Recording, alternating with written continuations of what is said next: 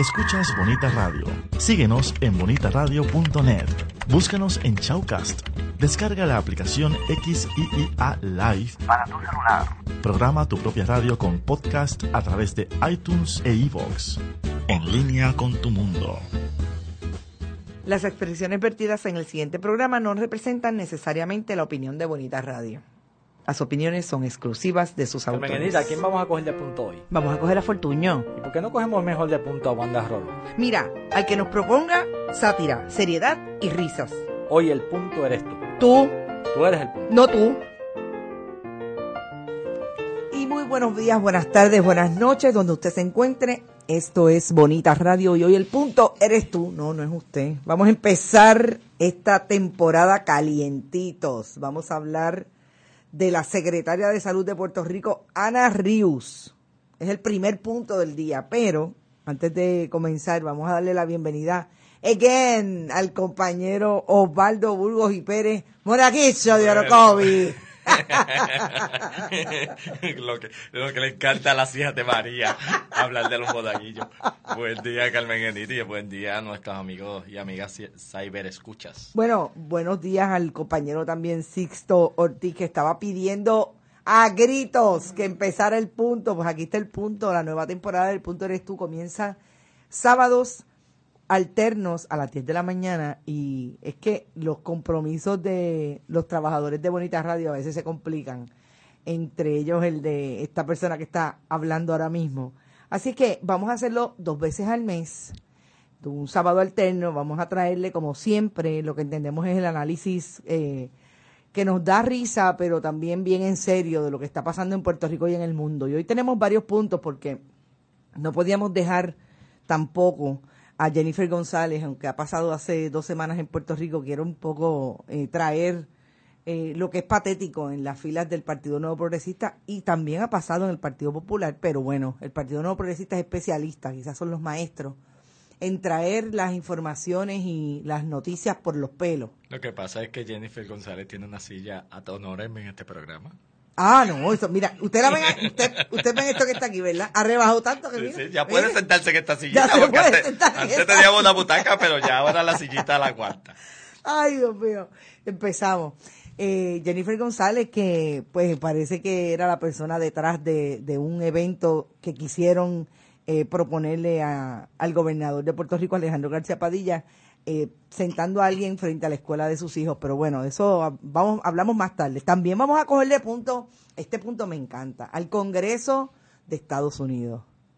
Y lo más que me gusta es que fue un puertorriqueño quien los puso como chupa, como dicen en Puerto Rico. Así que vamos a empezar por la secretaria de salud. La secretaria de salud está, lleva ya un ratito. Ustedes saben que hay un, eh, un brote, o lo que se puede llamar como una epidemia de Zika. Es un virus que se transmite a través de la picada del mosquito Aedes aegypti. ¿Te acuerdas del dengue? Pues ahora es Zika. Ahora es Ese, mosquito es como un transformer. No, no, ese, cada- ese mosquito cada es un bambalán. Ese mosquito es, o sea, Ese mosquito uno lo, uno lo mata por un lado y No, nace no, con, no, con otro nombre por el otro lado. Ese mosquito está pasado, pero bueno. Lo más importante es que la secretaria de salud, pues obviamente tiene que asumir su responsabilidad como secretaria de llamar la atención de lo que está ocurriendo con el Zika.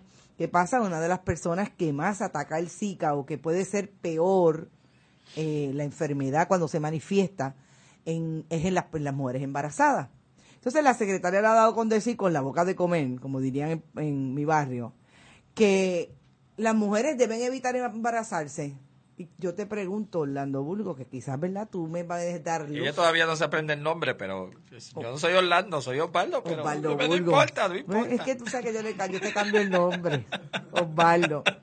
¿Tú me puedes explicar de cuándo acá las mujeres se embarazan solas? Sí, porque eso es como una autoconcepción. Una Como- autoconcepción, o sea, tan gra- tan grandes Es que somos. esto es una cosa que volvemos como a, como a la divina concepción, esa cosa, el misterio, no, no. el misterio ese. A mí no me vengas con los En el misterios ángel. esos. Bueno, yo no sé, pero, pero desde, desde tiempos bíblicos, hermana. O sea, eh, Tú que fuiste hija de María, así que no, tú no, debes no, saber me- de eso. perdóname, perdóname. Aquí, lo, aquí el único que es católico apostólico de Orocovi es usted. Eh, a mí realmente me llama la atención cómo hemos eh, perdido eh, la capacidad de tener jefes de agencia que si bien tienen prejuicios como los tenemos todos, ese no es el problema. No, no piensen antes de emitir una declaración pública, que en el caso de la secretaria de salud es altamente pública, porque eh, la secretaria es una figura que cuando va a hablar de epidemias y cuando va a hablar de controles tiene mucha autoridad.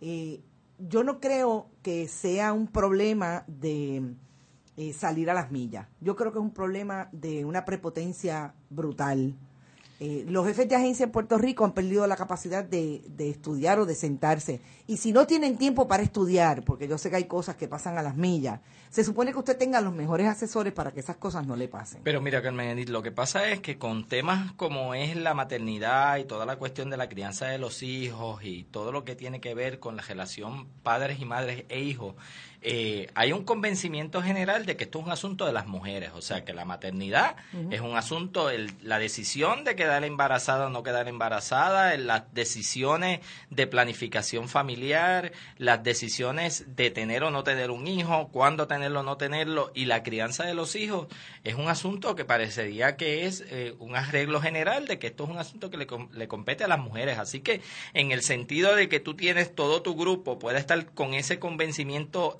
erróneo, pues entonces cuando hacen una expresión pasa por el crisol de un montón de gente porque la Secretaría de Salud no se para frente a un micrófono y hace una conferencia de prensa sin un proceso eh, previo, ¿verdad? Este, de cómo mirar, cómo vamos a, eh, con todo su equipo, incluyendo los equipos relacionados al área de comunicaciones, que es el último sedazo, ¿verdad? Porque está toda la cuestión científica y toda la, cuestión eh, de la epidemia.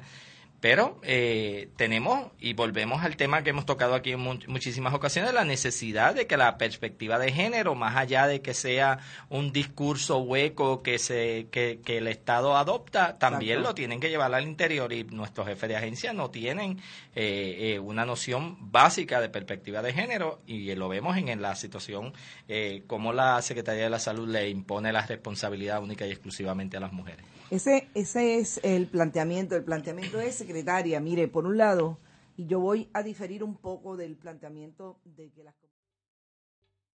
¿Te está gustando este episodio? Hazte fan desde el botón apoyar del podcast de Nivos.